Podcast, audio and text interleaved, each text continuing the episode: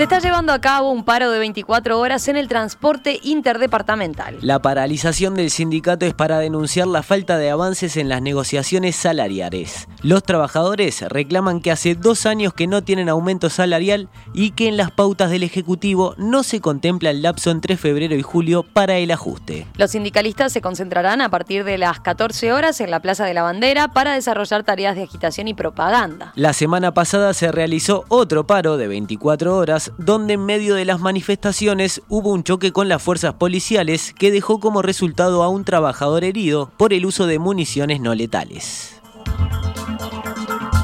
Los presidentes del Mercosur analizan por estas horas en una cumbre virtual la flexibilización del bloque, promovida especialmente por Brasil y Uruguay y resistida por Argentina en medio de lo que se considera una de las peores crisis del grupo en tres décadas de existencia. Uno de los puntos álgidos, recordamos en este debate, es la reducción del arancel externo común del bloque impulsada por Brasil tras una negociación con Argentina una medida a la que se opone Uruguay si no se le permite negociar acuerdos comerciales. Extra zona, como pretende Montevideo sin necesidad de acuerdo de los demás socios. En la apertura, el anfitrión Jair Bolsonaro se refirió a la revisión del arancel externo como meta de la presidencia pro tempore brasileña que finaliza con esta cumbre.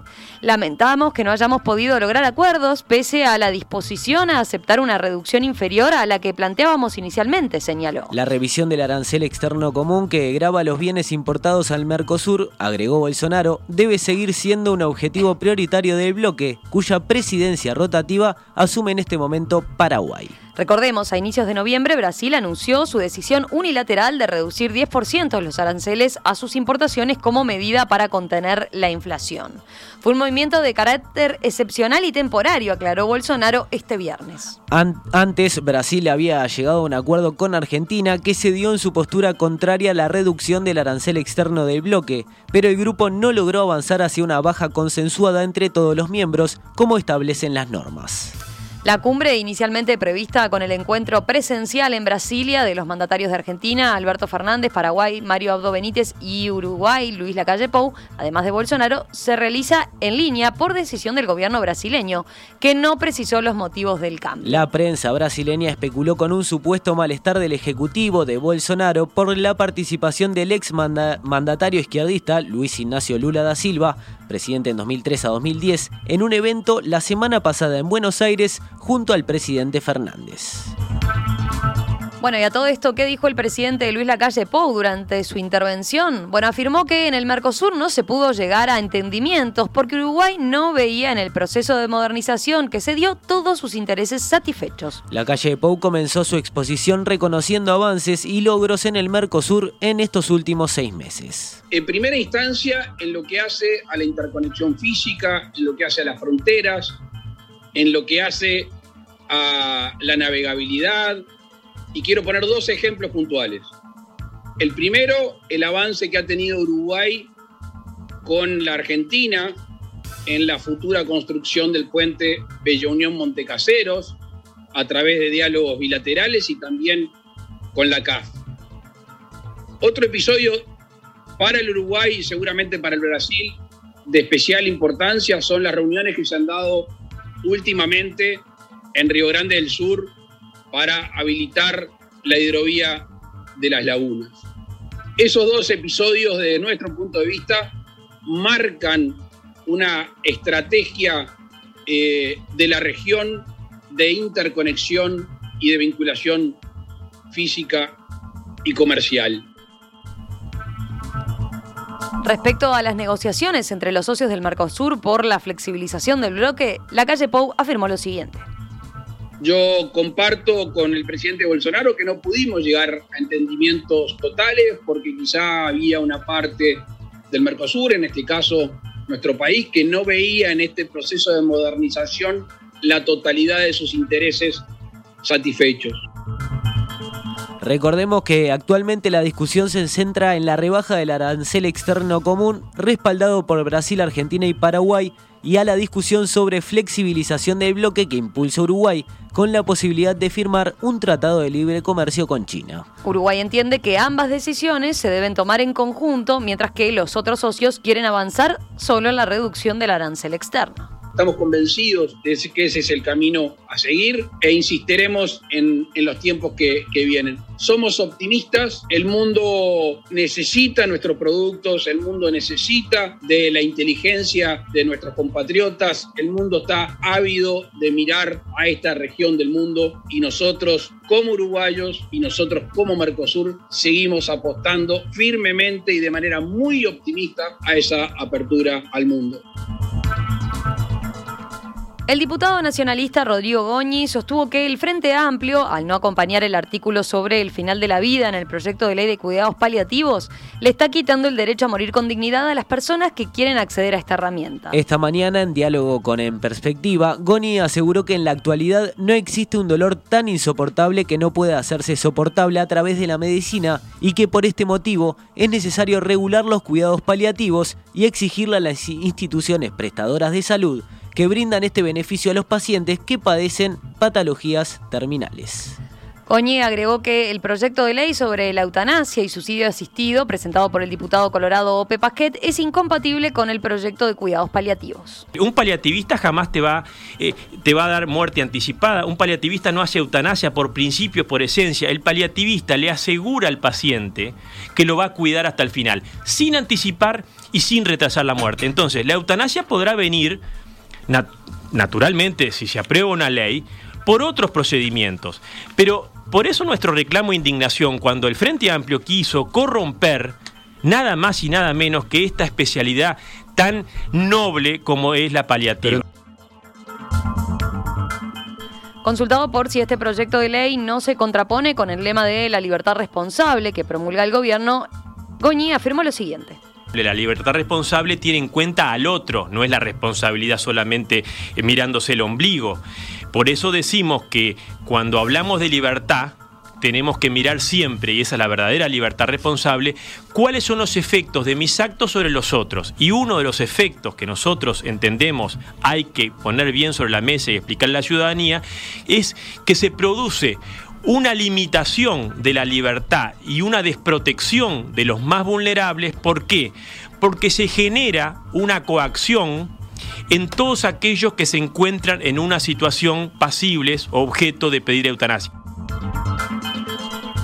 En la misma línea, el diputado Goni sostuvo que el Frente Amplio no tiene claro qué tipo de eutanasia va a proponer y que le están poniendo por encima de los cuidados paliativos. Es un cambio radical y subversivo, la eutanasia, desde el punto de vista ético porque se ofrece la muerte a la persona y le estás diciendo que no lo vas a cuidar más. Expresó y agregó que cuando autorizás al médico a dar muerte anticipada, se lo está convirtiendo en verdugos y no alguien que cura y que cuida. La sociedad uruguaya siempre ha sido una sociedad solidaria y humana. Si nosotros no permitimos que todos los uruguayos accedan a este alivio, que no es cualquier cosa, es el alivio en su peor momento al final de su vida, no podemos pensar en ofrecer una puerta de la eutanasia o el suicidio asistido, que además de arrasar con todas las políticas de prevención del suicidio, lo que estamos haciendo es no atender su deseo de muerte y en su caso empujarlo a la misma. La vicepresidenta de la República, Beatriz Argimón, informó que esta mañana ingresó al Parlamento el veto del presidente Luis Lacalle Pou a la ley forestal promovida por Cabildo Abierto para que sea tratada en Asamblea General. Así lo comunicó la vicepresidenta a través de su cuenta de Twitter, acompañado por la observación presidencial. La Asamblea General tendrá 30 días para pronunciarse. Si se quiere confirmar la ley, deberá haber tres quintos de los votos de los miembros presentes en sala de cada una de las dos cámaras. El veto señala que podría verificarse a partir de la ley una afectación a la ecuación económica tenida en consideración por las empresas al momento de realizar sus inversiones que, por su tipo, son a mediano o largo plazo, indica. Eventuales perjuicios que, se hace notar, deberían compensarse a través de una revisión de los beneficios especiales concedidos a la inversión y que abriría también la puerta a eventuales reclamos. El texto se conoció poco después de una reunión entre el presidente Luis Lacalle Pou y el líder de Cabildo Abierto, Guido Manini Ríos. El senador fue a la torre ejecutiva con el objetivo, dijo, de hacerle ver al mandatario el gran error que iría a cometer si vetaba el proyecto. Manini sostuvo que la iniciativa de su partido es buena y necesaria para el país, ya que busca proteger al pequeño productor ante el avance de las multinacionales. El presidente tiene sus razones, sus explicaciones. yo no estoy de acuerdo, punto, pero cada uno tiene su visión del tema. Yo creo que en todo, en todo relacionamiento siempre hay altos y bajos, pero no podemos hablar de un desgaste por este, por, este tema o por otros. Simplemente son este, desencuentros que esperemos que cada vez sean menos.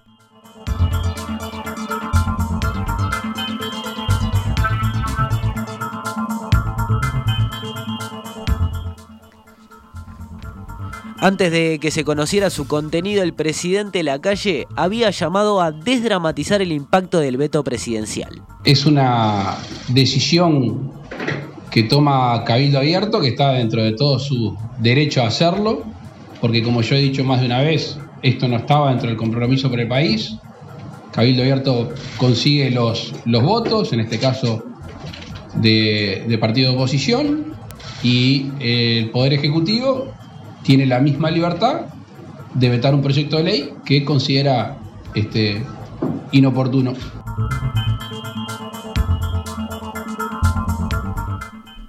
Las intendencias de Río Negro y de Paysandú acordaron con la Administración de Servicios de Salud del Estado, ACE, la habilitación de un total de 200 test PCR gratis para familias binacionales en cada departamento. La medida regirá de forma exclusiva con motivo de las fiestas y el verano, según consignó el país.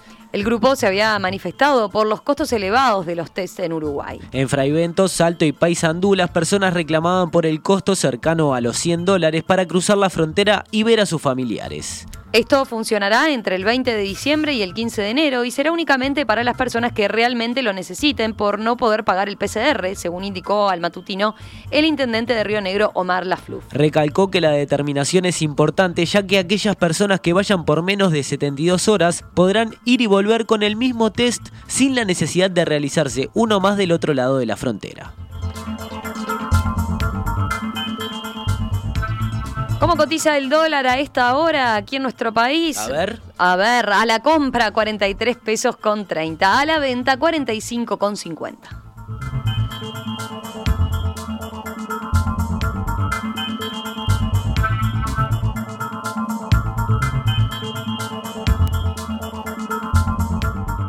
Esta es Radio Mundo, 1170 AM. ¡Viva la radio!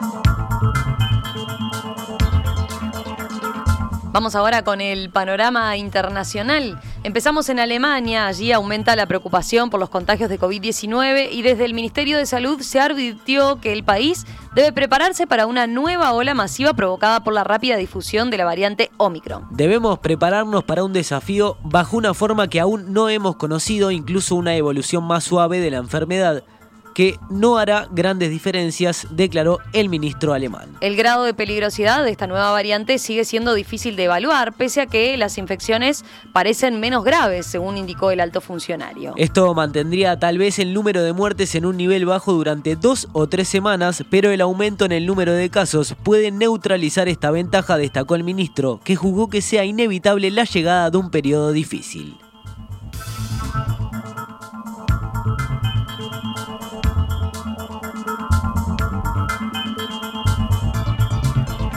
En Dinamarca se ordenó el cierre de cines, teatros y salas de conciertos para intentar frenar el aumento récord de casos de COVID-19 a raíz también de la nueva variante Omicron. Tenemos que limitar nuestra actividad, tenemos que limitar todos nuestros contactos sociales, declaró la primera ministra de Dinamarca. El gobierno también pedirá el cierre de otros lugares que reúnen a mucha gente, como por ejemplo los parques de atracción o los centros de congreso o los museos. Nuestro objetivo sigue siendo mantener la sociedad lo más abierta posible, dijo, descartando confinamientos como el de la primavera del año pasado, porque ya tenemos vacunas, indicó. Aunque las vacaciones de Navidad ya se han extendido para hacer frente al aumento de casos, el Ejecutivo sigue planeando la vuelta al colegio el 5 de enero. En cuanto a la vida nocturna, Romina, los bares y restaurantes cerrarán a las 23 horas locales y no se podrá servir alcohol después de las 10 de la noche.